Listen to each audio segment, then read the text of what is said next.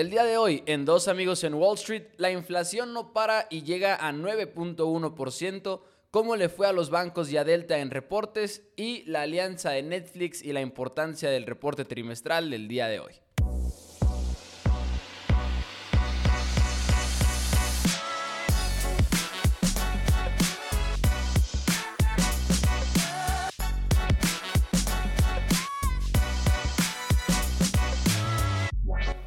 Hola a todos, bienvenidos a Dos Amigos en Wall Street. Mi nombre es Mauricio Rodríguez. Del otro lado está nada más y nada menos que Juan Pablo Carrillo para este episodio en el cual hay mucha información del mundo de las finanzas y como siempre estamos aquí para platicar al respecto, para platicar de algunos movimientos seguramente también. Pero bueno, JP, primero que nada, ¿cómo estás? ¿Qué onda, Pepo? Muy bien, ¿y tú? Todo bien. Qué bueno, qué bueno. Así es, estamos aquí eh, de vuelta en la segunda temporada. Este, y un poco raro, un poco raro el, mercado. Este, pues son buenas noticias, pero en los últimos días, pues se ha visto que el mercado está yendo a la alza. Eh, hay mucha volatilidad, eso sí. O sea, ayer el mercado estaba a la alza, como un 1%, termina cerrando en menos 0.91%. Este, y estamos viendo mucha, mucha volatilidad, como lo que estábamos viendo en, épocas de, COVID, no sé si te acuerdas que en ese entonces era de que más 5% subió el mercado, menos 7% bajó el mercado. No estoy comparando las volatilidades tan, tan extremas que estábamos viviendo en ese entonces, pero no hay que, no hay que negar que amanecemos positivos, terminamos negativos o al revés. Este, y todo esto se está dando por las noticias tan malas que estamos viendo. O sea, en serio, volteas a ver eh, por un lado y le, todo, todo en sector eh, geopolítico, en sector hasta ambiental, eh, se está yendo todo, no sé, al carajo. Este, y, y las empresas están reportando, recordemos, es earning season, sigue siendo earning season, y ya reportó Delta, ya reportaron los bancos y resultados mixtos, porque vimos cómo empresas como PepsiCo eh, les fue muy bien y hasta aumentaron su guidance. Dijeron que iban a, tener más, más ganancias, más, este, más ventas, este, pero recordemos que PepsiCo es una empresa que se beneficia de, de, de las recesiones, básicamente. ¿Por qué? Porque nos compramos papitas, nos compramos que la comida chatarra, porque pues, simplemente es más barata que, que mucha comida este, eh, saludable. Este, y por eso se, se, ven este, beneficiados. Este, pero sí, el Standard Poor's sigue subiendo y es importante remarcar que hay una resistencia importante de 3.900 a, a los 3.900 puntos en el Standard Poor's. O sea, esto es, chequense una gráfica y chequen cómo en los 3900 baja. Ahorita estamos en los 3881 y ahorita se estaba comentando, haciendo un análisis técnico, que se está formando un triángulo, un triángulo eh, interesante que... Todo un trader ya, JP, me lleva. Ya soy, ya un trader. Es que es, ahorita que estaba haciendo mis, mis trades, inversiones, que, que por cierto me fue muy bien con, con Delta. Este, porque sí, o sea, o sea, la verdad me fue muy bien y estábamos hablando que invertimos en, en renta fija y cómo, pues en una semana ya, ya hice lo que haríamos en un año o un poquito más y es, es interesante cómo, cómo funciona esto. Obviamente asumí mucho, mucho más riesgo. Claro. Este, pero, pero sí, se está formando un triángulo interesante que según yo según yo, y yo espero que toquemos los 3900 o, o, o ya hasta aquí llegamos y empiece a bajar. Empieza a bajar el, el Standard Poor's porque, como te digo, hay muy malas noticias y empezando con las malas noticias, la inflación, estamos viendo que no se detiene. El anterior miércoles pasado y el, el podcast pasado hice mucho énfasis en los resultados de, de ese indicador de la inflación la inflación se situó en 9.1%, demasiado arriba del 8.8% esperado. Este, y después de la noticia, la bolsa cayó de, cayó, obviamente, como ya era de esperarse. ¿Por qué? Porque se ve que, que la Fed no está teniendo las herramientas necesarias para bajar esta inflación. Y muchos decían de que, ya estamos en el pico, ya estamos en el pico. Claro que no, todavía falta mucho. O sea, primero que nada, la inflación, los números de la inflación se miden súper mal. O sea, sí o sea, se miden extremadamente mal y ya lo hemos comentado, aunque empiecen a bajar los datos de inflación, vamos a tener una inflación hiper, hiper, hiper enorme todavía. O sea, no, no se dejen engañar, digamos, si baja, si ahorita estamos en 9.1 y baja a 9% el, el, siguiente, el siguiente mes, no se dejen engañar, o sea, sigue siendo una inflación altísima que ni de chistes del 9%, ha de ser como del 20%. nomás chequenlo en las casas, o sea, cómo han estado subiendo y, vamos a ver si esta política monetaria más restrictiva ayuda a, bajar los precios.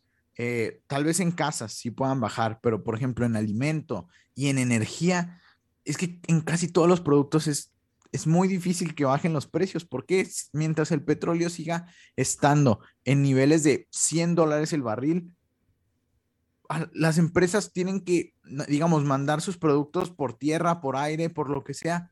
Si el petróleo está más caro, les va a costar más hacer llegar sus productos a cierto destino. Y también la energía les cuesta más por la energía que, que, gastan en sus productos Así que tienen que pasar esos, eh, esos costos al consumidor, al consumidor final que somos nosotros. Por eso es una inflación que lo hemos repetido miles de veces, no se va a parar en el corto plazo a menos que veamos el petróleo bajar. Y por eso, por todo esto de la inflación, hay posibilidad de ver un aumento del 1% en los tipos de interés el próximo miércoles 27. El miércoles 27 va a ser un día, la, próxima semana es, un, es una semana importantísima. O sea, tenemos resultados del PIB que vamos a saber si estamos en recesión o no, Pepo. Que obviamente vamos a estar. Vamos a estar, o sea, es que todo esto tiene que estar descontado. No, obviamente, porque apenas la semana pasada fue cuando decimos, fue cuando dijimos, sabemos que viene, no sabemos exactamente cuándo. Entonces, obviamente es una palabra fuerte para utilizar ahí, en mi opinión. Nada más decir que, digo, y, siento que hemos estado en este ciclo en el que hablamos mucho los mismos términos o los mismos conceptos, pero es que este reto de la inflación, lo hemos platicado, es muy específico para una Fed, ya que es un mercado que para muchos no tiene sentido basándote en los mercados anteriores en circunstancias similares que hemos visto, ¿no? O sea, cuando íbamos rumbo a una recesión, no habíamos visto que las acciones estuvieran abajo, los bonos estuvieran abajo, los empleos estuvieran fuertes, a pesar de que ya hay señales de que eso va a disminuir en los próximos meses en cuanto a la fortaleza del mercado laboral, pero es la, es la imagen que hemos tenido todos estos últimos meses, que está fuera de todo lo que tiene sentido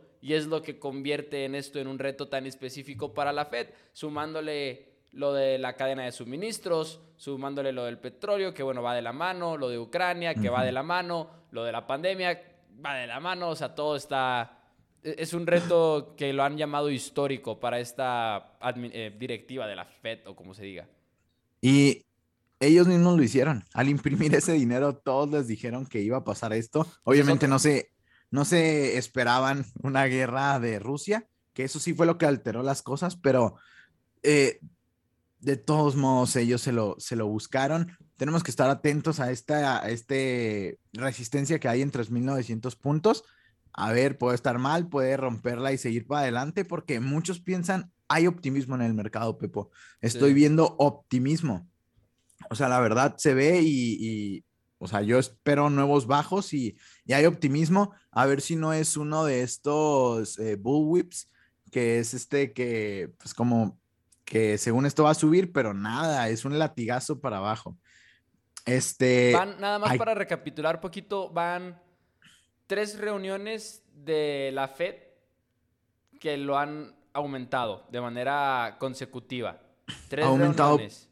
Creo que punto 25, punto 5 y punto 75. Y ahora se espera, ahorita dijiste 1%, O Deja- yo he visto punto espe- 75. No, se espera punto 75. Ajá, pero no hay que descartar, o sea, los analistas no, de- no este, descartan. el descartan el 1%, porque estás viendo que no estás este, controlando la inflación y si no estás controlando la inflación, tal vez tengas que ser más agresivo. Sí, Por eso dice, no- no se descarta. Christopher Waller, que es el governor de la Fed, esta frase que me parece importante igual y mencionarla, que dice, no quieres tampoco hacer estos incrementos de más, un una, un- Exacto. una alza de 75 puntos bases es enorme. No digas que nada más porque no vamos al 100 no estamos haciendo nuestro trabajo, ¿no? O sea, refiriéndose a no podemos nada más aumentar más de 1% porque queramos, ¿no? Y, y si- y dice, Exacto. sabíamos que este reporte de inflación iba a ser feo y lo fue, simplemente fue más feo de lo que pensamos, que es lo que podría llevar a ese 1% que muchos dicen, yo creo. Y también eh, recordemos que fueron las, las nuevas solicitudes de subsidio por desempleo, eh, se reportaron y fueron mayores a lo esperado, obviamente, como había dicho, están despidiendo a, a montones en Estados Unidos, este, ya que fueron 244 mil contra el pronóstico de 230. ¿En 230. todas las industrias? En todas las industrias están, ¿cómo? Eso. O, ajá, O el, el- el dato es, es, pues sí, es de subsidio contra desempleo, es de que las personas van para tener un apoyo, Oh, ok, ok, ok. perdón, los sí. que están desempleados. Este, y de hecho, ayer hubo una noticia que fue, dicen, que fue la que bajó el mercado, eh, porque fue en la última hora, Pepo, literal. Y fue que Apple dijo que va a eh, detener o disminuir el, el ritmo de contratación y el dinero que se van a gastar en los próximos, eh, en el próximo año, en algunas, este, en algunos sectores, en algunos productos, porque ven un, una baja en la economía. O sea, ya lo están diciendo todas las empresas y son las empresas de tecnología las primeras en actuar, ¿sabes? O sea, Sí. ya, ya hemos visto a todas las empresas que están despidiendo y lo explicamos, creo que muy bien el, el podcast pasado. Eh, ¿Por qué están despidiendo? Básicamente, en el COVID, es que, en serio, vean Se dejaron caer. noticia. Es que, en serio, yo creo que en, cuando empezamos a hacer el podcast y, y hasta ahorita, creo que hay mucha, mucha información muy relevante. ¿Por qué? Porque vimos, y, o sea, y tenemos documentado en el podcast básicamente las noticias de cada semana de un ciclo económico completo. O sea, ya va a ser el ciclo económico completo. Con COVID, cuando bajó todo, fue la depresión y luego después imprimieron dinero, fue el auge, la expansión y ya otra vez estamos viendo la recesión, bueno, el, de- el decrecimiento económico, vamos para una recesión y uno de estos signos que uno de estos signos que pronostican una recesión son las, eh, las curvas de rendimiento de los bonos cuando se Sí. invierten eh, en Estados Unidos. Pues, todo, casi todo me guío en Estados Unidos porque pues es la economía que mueve al mundo aún y pues es donde están las mayores empresas. Y por ejemplo, siempre se ve la, siem- se toman de referencia la, la curva del, de los Treasury Bills del, de dos años y de 10 años. Y es el mayor gap, la mayor diferencia en la que han estado desde el 2000. O sea, ya no del 2008, ya no del 2020 que tuvimos el COVID, desde el 2000. Así que está, o sea, todo Una- indica a una recesión. Una investigación que, digo, igual y nada más tengo como, no tengo ni la menor idea de cuál sea la respuesta o si haya una respuesta, pero una, como una, una pregunta que me surge ahorita que estamos viendo en esta industria de la tecnología que nada más nos había tocado últimamente verla a la alza, que estaban haciendo tantas contrataciones, que la tendencia para muchos era estudiar cosas relacionadas con estas eh, tecnologías de la computación o lo que sea. ¿A dónde van todas esas personas que se han preparado para esas empresas y quién se podría beneficiar de esa migración de talento, por así decirlo? ¿Me explico? Sí, claro. Y, o no sea, tengo idea siento, de quién, pero creo que por ahí podría, podría ser como una hipótesis de... eh, a partir de esa pregunta podrías formular una hipótesis de inversión quizá. Mm, Pues sí, pero yo la verdad siento que, o sea, la tecnología, eh, eh, la Internet de las cosas, inteligencia artificial, robótica, todo eso es el futuro. O sea, apenas estamos rasguñando la entrada, o sea, queda muchísimo. O sea, tú siempre me has dicho, tú siempre, pues has visto cómo pienso yo. Yo pienso que en 2050 vamos a estar así como, yo robot, como, o sea, no, también es un escenario. Este, o sea, pero sí, o sea, vamos a estar muy, muy futuristas con robots, con todo esto. Y siento que falta mucho, mucho para eso, o sea, y, y es el futuro. Y tristemente, o sea, va a haber eh, empleos que van a ser reemplazados y, y, la programación y los que programen todo esto eh, los que no tengan trabajos, como quien dice que pueda hacer una máquina, eh, pues van a sobrevivir. Sí. Pero, y la, la, pregunta también se viene acá medio, medio intensa, porque si estamos contra una computadora que piensa, una computadora que literal es, pues sí, que puede pensar más que nosotros en, en muchas cosas, sí. ¿qué trabajo no es reemplazable? Este, ya es, es todo un debate eh, y vamos para allá. O sea, yo creo que van a ser las, las, las preguntas de, del futuro. Eh, pero también hablando de Wally, ahorita estamos viendo una problemática con ahora con lo del medio ambiente. De hecho, o sea, en Europa están los, los incendios a más no poder. No sé si habías visto. Sí. Eh, pues ahora en Europa y creo que hoy en Inglaterra tuvieron récord de día más caluroso de Emergencia toda su historia. nacional declararon. Hay, ha habido ¿En muertos. ¿En Inglaterra? Sí. En, in. No supe eso. En Inglaterra hay ahorita emergencia nacional, literal, por el calor, porque es un calor que, que va a ser récord. Al final de cuentas no se ha visto en, en años, me parece. Deja chico dónde. Sí, sí, sí literal se declaró emergencia nacional en Inglaterra por el, por el calor. Van a tener el, el, día más caliente esta semana. Me parece es que, que y, y, esto no lo he visto reportado. Fíjate, ok. Es, están a 39 grados. Y mira, de Wey, hecho, te si voy a leer este clima, párrafo dice irreal. Mr. Ward estimó que esta semana la ola de calor pudo haber resultado en 2.000 muertes.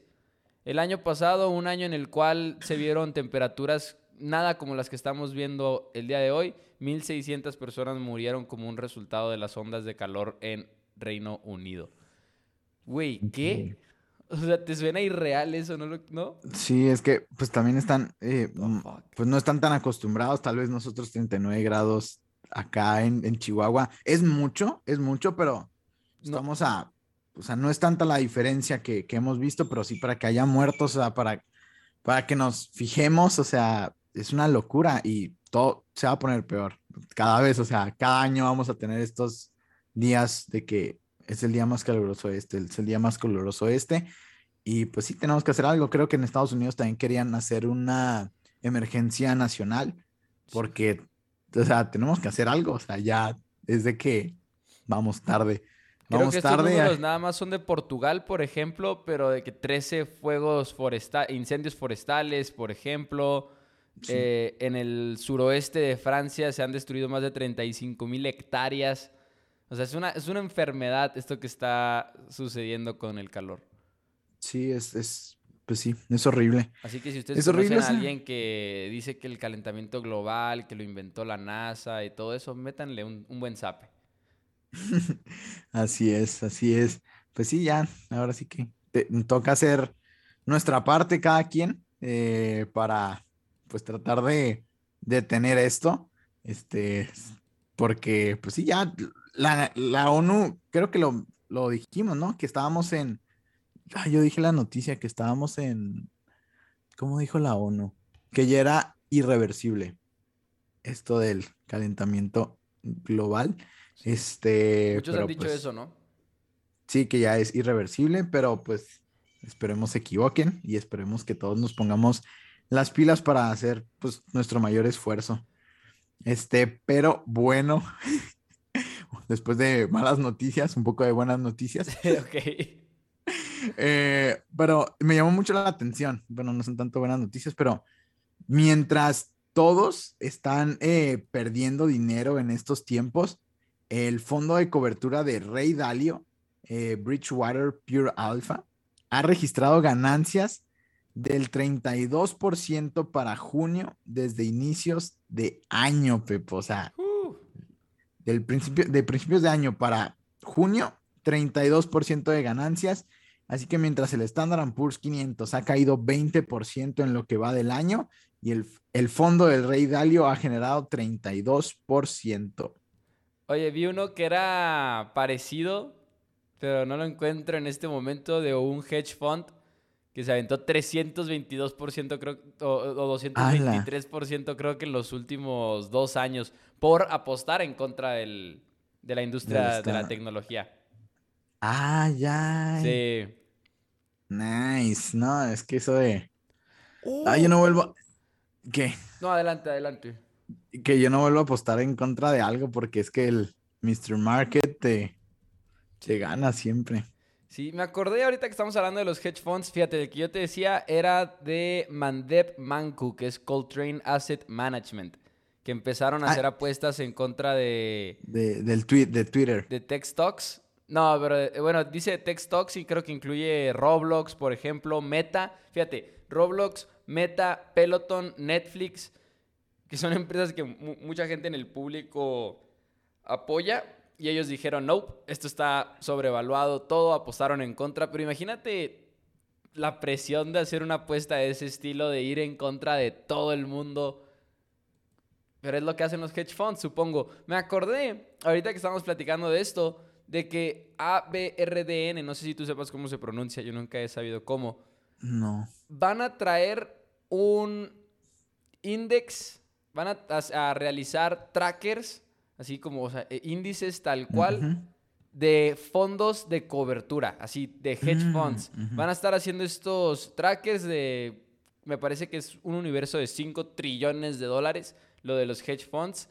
Y no me queda en claro si va a haber nada más como una manera de medición o si en menos que nada vas a poder invertir en un ETF de hedge funds. O sea, ¿te imaginas?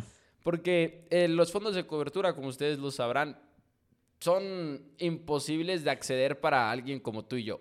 O sea, como, para el inversionista individual es muy difícil acceder a, a, un hedge fund porque normalmente están limitados a un público más exclusivo, un público con mucho dinero, son comisiones muy altas porque al final de cuentas están realizando estrategias poco comunes, por así decirlo. Sí, claro. Eh, mi pregunta es cómo van a estar al tanto de lo que estén comprando y vendiendo los hedge funds, porque siento que ahí va a haber un, un una, una diferencia en el, en el, tiempo de compra de tal vez del hedge fund a estos. siempre van a estar atrasados hasta que el hedge fund de en lo que está invirtiendo, ¿sabes? Sí. Eh, esa es mi única duda, este, pero y además los hedge funds siento que tú sabes que yo creo que son innecesarios, este, o sea, muchos pierden mucho dinero, o sea, se ve tanto buenas noticias de los hedge funds que ganaron, por ejemplo, este, te aseguro que el que ganó 360 y algo por ciento, si vemos su récord, ha de, tener pérdidas enormes también. Sí, también. Y, y, al fin y al cabo, no, el Standard Poor's les gana, así de sencillo. Sí, no me termina de quedar claro, pero lo que sí parece ser es que Eclipse, que va a ser la plataforma que va a lanzar ABRDN, va a invertir físicamente en los constituentes de los índices, de los índices, reduciendo el error de rastreo de benchmark que, por ejemplo, estrategias replicadas podrían llevar a cabo. O sea, me parece que van a invertir tal cual en los hedge funds. En el hedge funds, ok. Según lo que entiendo. Igual y oh. después va a haber, ya no ha habido más eh, Mm, detalles, creo, de esta nota. Pero si encuentro, lo comentamos aquí en Dos Amigos en Wall Street, quizá la próxima semana o algo así. Sí, va a estar interesante eso. Sí. Sí, sí, sí. Va a estar muy, muy interesante. Pues espero que le metan al de Rey Dalio porque es un crack. Si tienen chance de, ver a Rey Dalio. Yo quiero leer el libro, JP. Quiero leer el libro. tiene muchos. El que, te, el que te gusta todo. El, el, que has mencionado muchísimas veces. The Principles, algo. ¿De qué, perdón? The Principles, creo, no. no sé cómo se llama. O sea, siempre lo, lo checo. Me lleva. Este, pero, o sea, por ejemplo, en, siempre pone frases de, no sé si de su libro o así, pero por ejemplo en LinkedIn o en, o en Twitter, ahí pone frases acá muy, muy buenas, la verdad. Pero bueno, pasando a las noticias de Delta. Este, Delta, como, como saben, presentó resultados eh, y fue por eso que yo hice mi, mi apuesta. Eh, el, ese día, el, el, lunes, subió bastante, subió como un 6% y luego presentaron resultados y bajó ese 6%, así que me, me quitó todas mis ganancias del día anterior, pero sorprendentemente Tesla, eh, Tesla, Delta tuvo su mayor ingreso de toda la historia.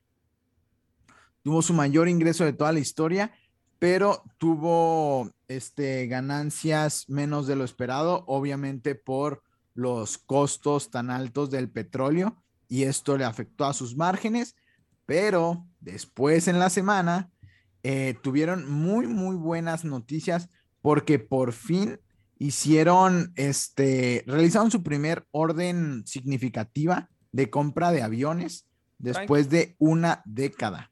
Así que Delta apostándole a todo a su nuevo a su nuevo futuro, invirtiendo ahorita en época eh, turbulenta. porque En serio, Pepo, es que Delta tiene muchísimo efectivo. Recordemos que Estados Unidos les regaló dinero a la industria, creo que le tocaron 5 billones. 5 billones a Delta, a la industria de, de, la aviación.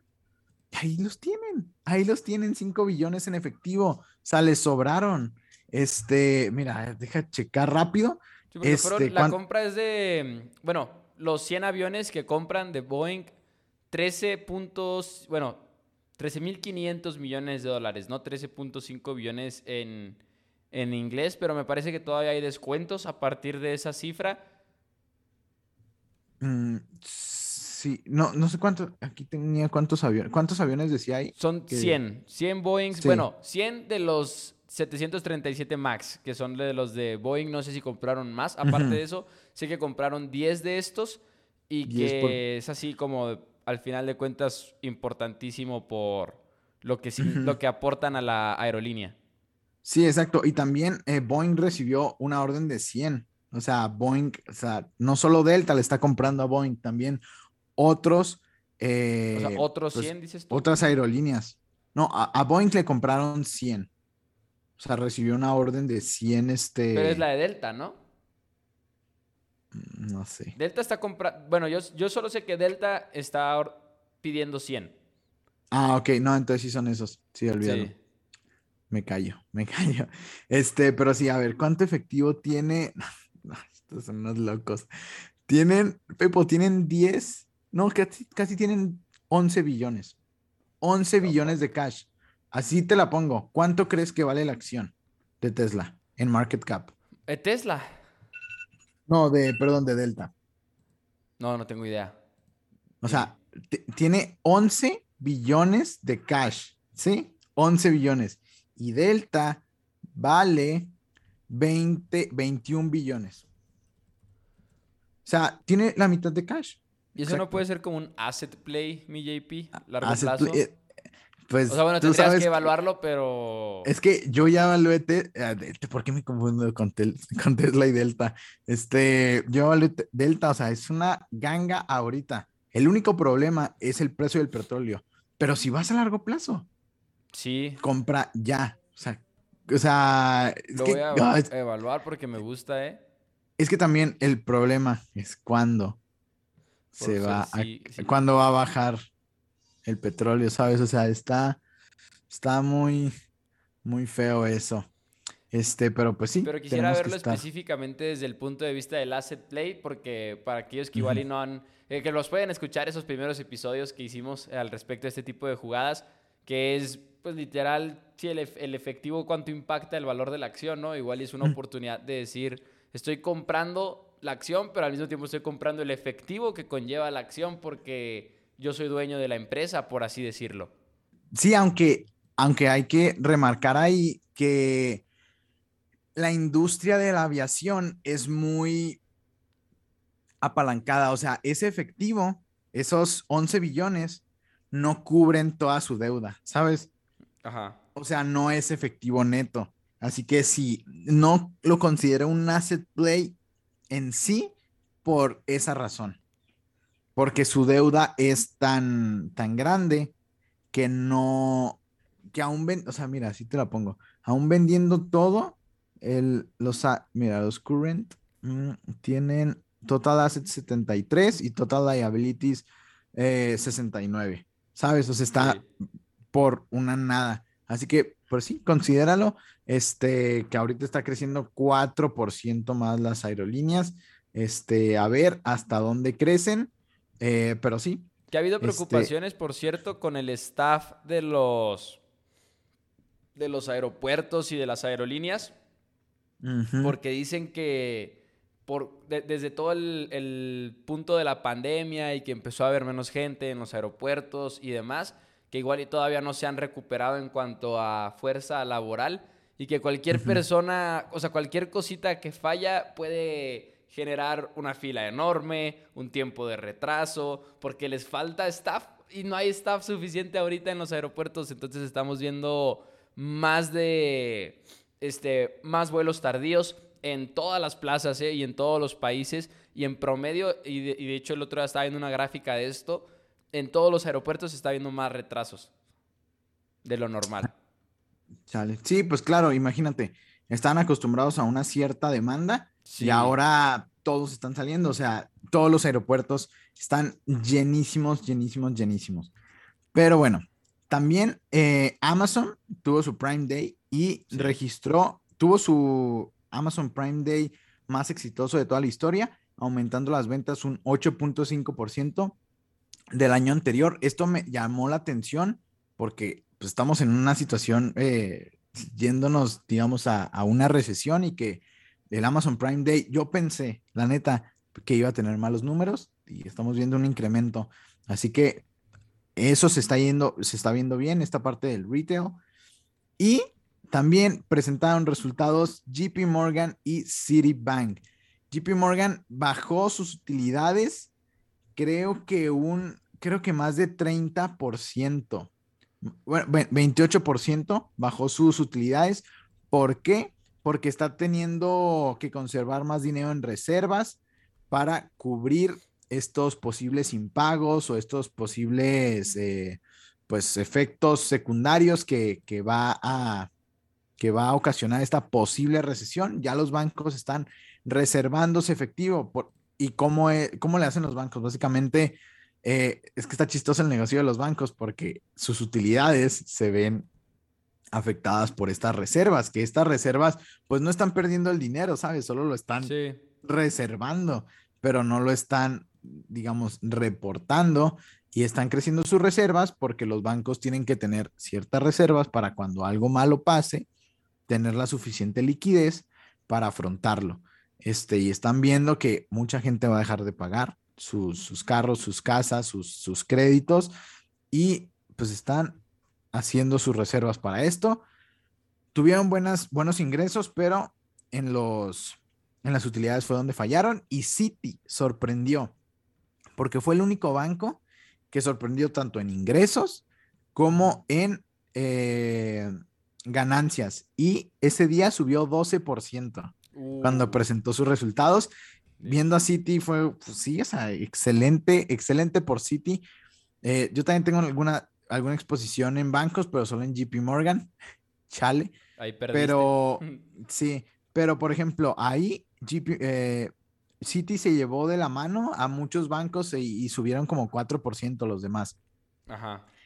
Así que ya vimos los bancos, que esto es algo muy, muy importante porque nos dan una claridad de cómo se está viendo las cosas. algunos bancos, por ejemplo, de inversión, como es JP Morgan, se vieron más afectados. ¿Por qué? Porque si la gente no invierte, pues van a perder dinero o van a ganar menos dinero como es el caso de JP Morgan. Algunos también, este, como Bank of America, que, que son más al consumidor, que se enfocan más en, en, en, la gente, están viendo un incremento ahorita porque pues están cobrando más, ¿sabes? Porque como los intereses están tan altos, están ganando más dinero, pero de todos modos ven, ven la perspectiva mal a largo plazo. y está curioso el, negocio, el negocio de los bancos porque ahorita se deberían de ganar muchísimo dinero porque las tasas de interés están muy altas. Pero ahorita, como nadie está pidiendo créditos, como está habiendo una desaceleración económica, no están ganando por ese sentido, ¿sabes? O sea, está, está curioso. Cuando, no sé, haya un boom en la economía, cuando otra vez repunte y las tasas de interés sigan así de altas, ojo porque los bancos van a hacer un negociazo. Un súper, súper negociazo. Es cierto. Es cierto, que igual y esto no es de bancos, JP, por cierto, pero una nota súper rápida que se me había olvidado que queríamos platicar. Hay, hubo paridad esta semana entre el dólar y el euro. El dólar y el euro valen lo mismo, o sea, momentáneamente. Ahorita creo que está en punto 98. Un dólar, o sea, equivale a punto 98 euros, pero llegó a estar uno a uno. sí, a ver. Sí, sí, sí, a ver, ¿dónde lo tengo? ¿En qué escenario estamos viviendo? Y obviamente es que Europa está sufriendo mucho por la exposición que tienen enfrente a la guerra, por ejemplo, entre Rusia y Ucrania. Digo, es completamente distinto estar ahí en Europa en ese sentido. El Banco Central de, Europa se tardó en estar, en, estar subiendo las tasas de interés. Recordemos que hayan tenido esta política diferente en cuanto a lo monetario, pero pues han tenido que estarlas elevando. Y todo esto combinado ante un dólar fuerte está llegando a esto. exacto. Europa ahorita está muy, muy castigada, o sea, y ahorita viendo una noticia, no sé si se acuerdan que, que les dije que Rusia les había cortado el suministro de gas a, Alemania la semana pasada por mantenimiento y que el viernes, el, en 10 días, o sea, el próximo viernes, iban a reanudar esta, este suministro de gas, o es lo que se espera, y había un rumor de que no lo iban a reactivar. Ahorita, Pepo, en la mañana salió un comunicado diciendo de, Francia, diciendo que Gazprom, la empresa que, que se encarga de esta tubería de gas, está diciendo que tal vez no pueda cumplir con sus obligaciones de suministro de gas a Europa. Qué curioso, qué curioso. Desde ahorita están diciendo, no, creo que no les vamos a poder suministrar, no lo vamos a poder lograr. Claro que ahorita emitieron una, pues están poniendo las pilas ahorita y eh, para no quedarse de brazos cruzados, eh, Francia y los Emiratos Árabes eh, firmaron un acuerdo de, de energía para pues sí, para hacer, ver oportunidades de inversión tanto en fuentes renovables como de hidrógeno y como energía nuclear. Creo que ya lo vamos a ver más común la energía nuclear, que ya habíamos dicho que la energía nuclear ya la habían autorizado como una energía limpia y la verdad, pues la energía más limpia que hay. Está, a pesar de todos estos, los problemas que ha habido, eh, ha tenido menos muertes que, que, que cualquier energía. Este, y sí, estamos viendo que no se están quedando con los brazos cruzados, quieren cortar esta dependencia, pero muy tarde. Muy, muy, muy tarde. Ahorita el, invierno, o sea, neta, pobre todos los que, pues los que vivían en Europa, o sea, ahora sí que va a ser un invierno frío. Frío, frío, frío. Eh, pues les, les deseamos lo mejor. Esperemos que Rusia sí abra esta pipeline para que les llegue gas, pero se ven malas noticias. O sea, la verdad se ven muy, muy malas noticias. Y el, gas natural ya está en 7.35, subió. Eh, subió todavía un poco más. Había bajado hasta 5.42 y otra vez está en 7.35. Recordemos que su máximo ah, es de 9.29 en estos últimos, en este último año. Vamos a ver hasta dónde llega. El petróleo sigue en 100, arriba de 100, está en 102. Este, esperemos que baje. Este, pero sí, la paridad del dólar y el euro es muy, muy interesante. ¿Por qué? Porque ahorita el euro, comprar, bueno, comprar, importar de Europa es muy atractivo. Sí. Es muy, muy atractivo, demasiado atractivo. Por eso Estados Unidos, ellos mismos, siempre ellos quieren ser la moneda débil, como quien dice. O sea, es más barato comprar en dólares. Bueno, era más barato comprar en dólares que en euros. Y por eso, si tú eres China, ¿qué vas a hacer? ¿Comprar en euros o comprar en dólares a Estados Unidos? Le compras en dólares. Ahorita se va a ver fortalecido el comercio exterior de Europa. Pero ¿hasta cuándo? Ahorita es el momento de ir a Europa, así que sí, vámonos. Y de hecho, de hecho eso es lo que estaba leyendo de que quién se beneficia más, los que viajan a Europa y los exportadores en Europa. O sea, si tú eres un europeo que exporta, pues ya, ya chingas. sí, te estás forrando. O sea, la verdad, los que viajan, pues no, no es tanto, ¿sabes? Sí, no, pues, no, es de que, güey, voy a ir a Europa por esto. Sí, claro, es, es, Lo que sí mame. Es que vi este semejante meme, JP, que dice así la foto de el valor así en Yahoo Finance del euro contra el dólar. Y es un gringo el que lo está tuiteando y le pone se llama soccer ahora y no hay nada que puedan hacer al respecto. se acabó el debate de soccer, fútbol, se llama soccer. Eh, está muy bueno. Está muy, muy bueno. Ahí lo tienen, ahí lo tienen. ¿Te parece si hablamos de las plataformas de streaming, JP? Claro, claro que sí, que es lo que nos falta de hablar. Porque Disney Disney, que pobre Disney, ha sufrido este año. Eh, llevan en el último año, o sea, de 12 meses para atrás, menos 45%. Y en lo que va de 2022, menos 37%. Ha estado castigadísima la acción de Disney. Y es que ahora, digo, pues ya es más que nada de medios, al final de cuentas, con todo lo de Disney Plus. Y lo que pasa es que hay muy poco optimismo ante la meta que, que había impuesto Bob Chapek de que iban a tener una meta de 230 millones o 260 millones de suscriptores a Disney Plus y que iban a conseguir la rentabilidad para el septiembre de 2024 y que muchos han dicho eso simplemente no es un escenario realista. Hemos visto que han alzado el precio de ESPN Plus, por ejemplo, eh, y es una alza de 33%, una cosa así. Eh, el de Disney también subió de 70 dólares anuales a 100 dólares anuales, me parece. Ah, no, de hecho es el mismo de, de ESPN Plus, una disculpa.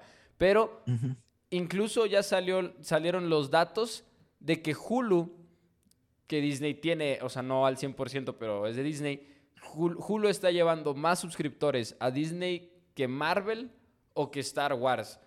Y eso como que parece ser una noticia negativa incluso para Disney porque no hay nada como que el contenido que realmente está generando Disney sea lo que esté impulsando el crecimiento de una plataforma que han querido convertir en su negocio principal. Porque acuérdate cuando introdujeron Disney Plus al mercado, ellos decían, este es nuestro futuro, más que cualquier otra cosa, más que las películas en el cine, más que todo eso, esto de directo al consumidor por medio de Disney Plus es la tirada a largo plazo de Disney y tienen que hacer que funcione. Hay, hay cierto nivel de presión ahí y digamos que no están teniendo los mejores resultados a estas alturas.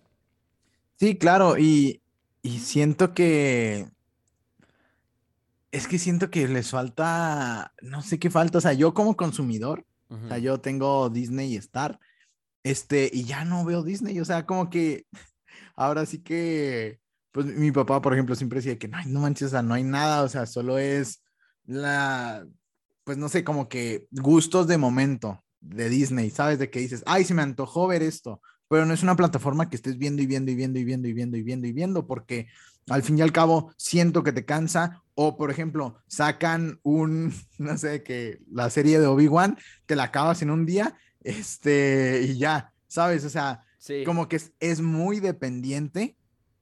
Siento que Disney es mucho más dependiente de estas series que todas las demás plataformas.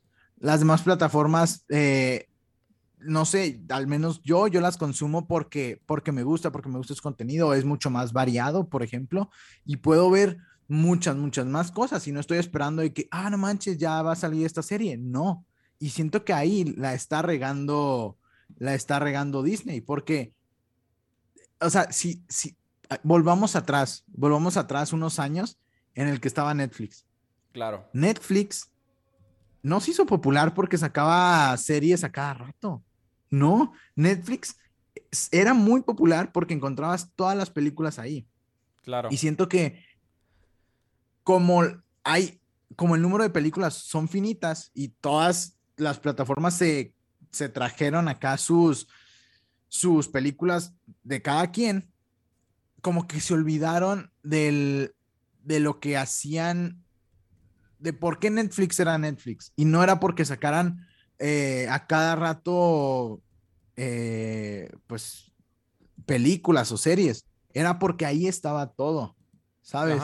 Y siento que Net, y siento que Disney no es un, no es una plataforma que estés consumiendo de que cada rato, o sea, no, o sea, no vas a estar consumiendo todo el día Disney y están, están haciendo malas cosas en ese sentido para mí, que están dependiendo demasiado en sus nuevas series y si una serie no les funciona, pues ya valen, ¿sabes? Sí. O sea, siento que... Y fíjate, dice el titular de Wall Street Journal, dice, están teniendo más suscriptores por Hulu que por Marvel y Star Wars. Y específicamente esas dos franquicias es lo que yo en lo personal he visto en Disney Plus. Y una que otra serie del parque, porque tú lo sabes, JP, estoy obsesionado con Disney, me encanta todo lo que tenga que ver con Disney. Mientras que si me voy a mi Netflix y estoy haciendo el ejercicio en este momento, las últimas series que he visto, o sea, mi continuar viendo contenido, Peaky Blinders, Better Call Saul, Community, Seinfeld, Rick and Morty, o sea... Si te fijas, dos de esas series... Ajá, y por ejemplo, exacto, la diversidad, que también Disney tiene Star, y por ejemplo, yo ya estoy viendo más Star, ¿sabes? O sea... Uh, ya salió la de Derek Jeter. Todo emocionado. Pero, pero sí, o sea, ¿sabes? O sea, que viene en un combo, o sea, tenemos Disney porque pues es un combo y sale más barato, te ahorras 100 pesos. Este, y pues no sé, pues siento que el, como que Disney es muy inteligente vendiéndote, el combo de Star y Disney que así sí hace sentido, porque de la otra forma tal vez no hace sentido. Y tienes razón, o sea, por ejemplo, en lo que estás viendo, Peaky Blinders y, y Soul son nuevas, ¿sabes? O sea, son, eh, es contenido nuevo, todo lo demás ya no. Estamos hablando de que más del 50% de lo que ves es anterior y ahí le está fallando a, Disney, ¿sabes? Porque todas estas empresas de HBO, mi HBO socios, este, y todas las demás, tienen este, tienen mucha, mucha, mucha más, mucho, mucho más contenido que ver, probado, y, y, muchas veces, no sé, dices, ah, esto en HBO, voy a ver The Office. Que es mi caso, por ejemplo, o sea, es de que voy a ver The Office porque son series que ya nos gusta ver, repetitivas, y a veces no queremos ver cosas nuevas, o sea, siento que ahí le está fallando a, estas grandes corporaciones que es la verdad, a veces no nos gusta ver cosas nuevas, a veces queremos ver la, el mismo capítulo de la misma serie de siempre. ¿Por qué? Porque nos gusta, porque, pues sí, porque nos gusta y, tal vez tengan que tener esto en mente y por qué siento que están haciendo tanto contenido nuevo. No más por copiarle a Netflix. o sea, ¿quién dijo que hacer, o sea, Netflix está haciendo tanto contenido no por no porque sea bueno para el público, sino porque ellos no tienen contenido. Por eso Netflix le empezó a hacer. Y si HBO, eh, Disney, eh, todas las plataformas le copian a Netflix en hacer tanto contenido que muchas veces ni vamos a ver, ahí van a perder mucho, mucho dinero. O sea, ah, tienen una gran plataforma, tienen mucho, muchas películas, eh, no, no tengan que hacer tanto contenido. O sea, y siento que HBO ahí lo está, lo está haciendo bien, ¿sabes? O sea, sí tiene algunas que otras, pero se enfocan mucho en, en esta. O sea, de que en esta esta serie sí y esta no. O sea, como que la calidad es diferente. Y por ejemplo, Apple. Apple siento que no hemos estado hablando de Apple y Apple tiene muy, muy buen contenido que de hecho hace mucho no, no lo veo. Y Apple va para los deportes también. Apple ya tiene exclusivo un juego cada viernes por la noche de la MLB, que no puedes ver en ningún otro lado. Y a mí me da un chingo de coraje que no lo puedo ver ni pagando la aplicación de la MLB. Y además, ah, no puedes ver. Pero, pero en Apple, ejemplo, pues, ¿Para pagarle a Apple? No, no, no, pero por ejemplo, En la NFL, yo pago Game Pass, que te da acceso a todos los juegos. Los juegos que son exclusivos de Amazon, ya ves que han estado con eso últimamente en la NFL. Los juegos que son exclusivos de Amazon los puedes ver por lo menos en México en Game Pass. Y aquí ah, pagando el MLB TV, que es lo mismo que el Game Pass y puedes ver todos los juegos de béisbol, pero los de Apple no. Y yo no pago Apple porque pues no lo, no, no sé, no lo pago, güey. O sea, es de las plataformas que no pago. Tal, tal vez lo tengas gratis, ¿eh? Si compraste un, si compraste algo Apple en menos de un año, lo has de tener gratis. Ah, pues mi celular, Así que, ¿Es en serio? Ah, pues sí. Sí. Ah, no más. Mira nomás. Estoy perdiéndote. Sí, no, sí. Para todas las personas que quieran comprarse algo. Sí, y dura. Sí, y dura mi celular, ¿eh? creo que tengo menos de un año con él. Sí, y dura un año, o sea, desde que la actives va a durar un año. Ok, perfecto. pero, Otra plataforma, hablando de Netflix, Netflix. Eh, hoy tiene su reporte trimestral, por cierto, hoy lo tiene y va a ser importante porque van a darnos detalles, o es lo que se espera, de su versión gratis, en la cual van a meter publicidad en un esfuerzo para jalar más gente, ya que Netflix, a pesar de ahorita ser todavía el titán que más tiene suscriptores y demás, pues ha ido a la baja y le han recortado distancia las plataformas de las que hemos estado hablando precisamente. Van a introducir esta versión gratis y su aliado para hacerlo va a ser Microsoft, que eran como el underdog en esta conversación porque muchos creían que Google iba a poder lograrlo, eh, otras empresas con un poquito más de experiencia en la publicidad, porque el esfuerzo de Microsoft de volver a, al, online advertising es reciente. Se hayan alejado poquito, ahora están volviendo con fuerza y esto es una gran victoria, más para Microsoft que para Netflix, diría yo pero ya van a estar revelando detalles de esto que se viene. Sí, claro, lo anunciaron la semana pasada, este deal que les van a ayudar con lo de los anuncios en su, en su suscripción de bajo costo, que va a contener anuncios. Y siento que eh, más que haya ganado es porque Google pues ya tiene YouTube TV. Sí. O sea, es, no van a ayudar a la competencia. Y, por ejemplo, vieron a, a Microsoft y dijeron de que, mm, pues tú no estás con nadie, tú no tienes una plataforma. Y siento que, y la otra vez estaba viendo, o sea, Microsoft está en todo, pero como que siempre es el segundo, si te fijas. o sea, es el mejor segundo de la historia. Por ejemplo, ¿qué prefieres? Eh, ¿PlayStation o Xbox? Yo, en lo personal, PlayStation. Pero ya. Pero admito, admito, güey, que ya soy un boomer. En el sentido en el cual es cierto que Xbox Game Pass ahorita es la mejor opción, simplemente me niego a aceptarlo y, no, y no me he suscrito al Game Pass, güey. Sí, por ejemplo, es que si le preguntas a muchos de nuestra generación, siempre decían PlayStation, PlayStation, PlayStation. Y por ejemplo, por mucho tiempo el PlayStation dominó. Este Xbox estaba en segundo. Por ejemplo, ¿qué usamos? ¿Zoom o Teams? La verdad, usamos Zoom. O sea, casi nadie utiliza Teams. Los que usan empresas. Teams es exacto las empresas, las empresas o, universidades, este, pues, pues, sí, otro tipo de universidades, pero la, mayoría, eh, este, o al menos por ejemplo el TEC, usa, usa Zoom. Este, ¿qué más? En las computadoras. O sea, se lo lleva, o sea, sabemos que en computadoras, pues, eh, pues Apple gana y en muchas otras cosas como que, eh, por ejemplo, Microsoft, en lo que sí domina, es en su, en, Office. Todos dependemos ahí. Ahí sí dependemos y nos tienen de las manos. Pero Microsoft, eh, siento que, o sea, no, por ejemplo, ¿quién ha utilizado Edge como buscador? Sí.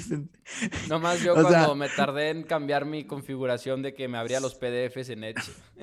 Es un asco, o sea, es un asco. O sea, eh, hasta en ciberseguridad ya, según ya perdieron el, el, el contrato con la, el gobierno por mi CrowdStrike, alguien que sí lo hace bien, pero, pero sí, o sea, siento que Microsoft es esta empresa muy, muy buena, o sea, no estoy quitando el mérito, o sea, ser el segundo en muchas cosas requiere calidad y como que ellos no se enfocan en una cosa, ¿sabes? O sea, son muy inteligentes y, y ahí hay que ver cómo le, le, le, va a beneficiar, que esto le va a beneficiar muchísimo. O sea, aliarse con Netflix es demostrarle a la gente eh, que pueden hacer bien las cosas y todos vamos a tener el ojo en, en esa suscripción de anuncios que nos va a dar Netflix. Y vamos a ver, las empresas van a también checar, mm, a ver si las empresas, digo, a ver si las personas sí quieren pagar ese tipo de productos. Este, y, y va a ser muy, muy interesante esto. Y también vamos a ver, es que estamos viendo, siento que la ya la tele va a quedar destruida porque, ¿por qué existió Netflix? Para ver todo el contenido sin anuncios. Y ahora están sacando anuncios. Estamos volviendo a lo que es la tele, simplemente. Solo están, solo están eliminando el intermediario. Y es algo que siempre vamos a ver en los negocios. Siempre las empresas van a ver cómo cortar al intermediario, sí o sí. En este caso, era la tele. La tele era, era el intermediario y aquí dicen, no, pues te quito y yo cobro. Yo cobro y yo pongo mis anuncios. Es así de sencillo. Siento que sí les va a convenir porque siento que una cierta generación, pues incluyéndome, ya está acostumbrada a los anuncios. Y, por ejemplo, si lo hacen como, como en, como en YouTube, que sabemos que nos chocan los anuncios y todos odian los anuncios, pero los quitamos. O sea, ya nos acostumbramos a, omitir, hasta en los juegos, hasta en los juegos del celular, te salen anuncios. O sea, ya estamos acostumbrados y ya hicimos de nuestra vida eh, que nos aparezcan, para que nos aparezcan anuncios. En todo, en todo. Juegos, en redes sociales, YouTube. Va a pasar ahora en, las plataformas de streaming. Y, y, las que no tengan, y sabes quién no la va a tener, Apple nunca lo va a tener, vas a ver. O sea, va, van a ser estas empresas premium que digan, no, yo no me voy a rebajar a ese nivel y la neta, se van a perder de mucha publicidad y de mucho ingreso. Y siento que, que todas van a migrar a eso en determinado momento. Siento que Apple no, porque pues como que Apple es este segmento premium. Claro. Este, si, si lo hacen, sí se verían muy, muy mal. O sea, sí, o sea, no, no tendría nada que ver, pero para allá vamos. O sea, no me sorprendería que todas, todas, todas las plataformas tengan este modelo de ads, excepto Apple. Es, es, mi, es mi tirada y es inteligente. O sea, ¿por qué, no lo, ¿por qué no lo harían? O sea, ya estamos acostumbrados, como dije, en el celular, en los juegos, en todo vemos anuncios y no creo que no estemos acostumbrados y no creo, la verdad, que sea invasivo de que, o sea, por ejemplo, Amazon ya lo hace. Antes de ver algo en, Prime, aparece su anuncio de, de, que es de algo de Amazon. O sea, no es un anuncio en sí, pero es de que, ay, sí ve la serie de Amazon Prime. Y claro. Y e, eso es un anuncio. Claro, claro. Bueno, JP, pues ahí lo tenemos. Ahora tocó un programa un poquito más largo. Ya nos vamos. ¿Qué quieres agregar el día de hoy? Eh, no, pues nada, este, que estén atentos a la siguiente semana, al miércoles y al jueves. Y que el Standard Poor's está tocando estos 3.904 puntos, que es una resistencia bastante grande. Vamos a ver si la logra romper o si cae como tengo pronosticado. Ahorita hay 2%, casi todo está en 2%, Pepo. El Nasdaq, el Russell, eh, vamos a ver si puede seguir así esto. Y pues muchas gracias por escucharnos. Este, recuerden seguirnos en Instagram como dos amigos en WS para mandar dudas o si quieren que hablemos de, de, algún tema en específico. Y muchas gracias por escucharnos y estar aquí otra semana. También dejen una reseña de 5 estrellas, ya lo pueden hacer en Spotify también. Nos despedimos y nos vemos, y nos escuchamos más bien el próximo martes. Muchas gracias, adiós.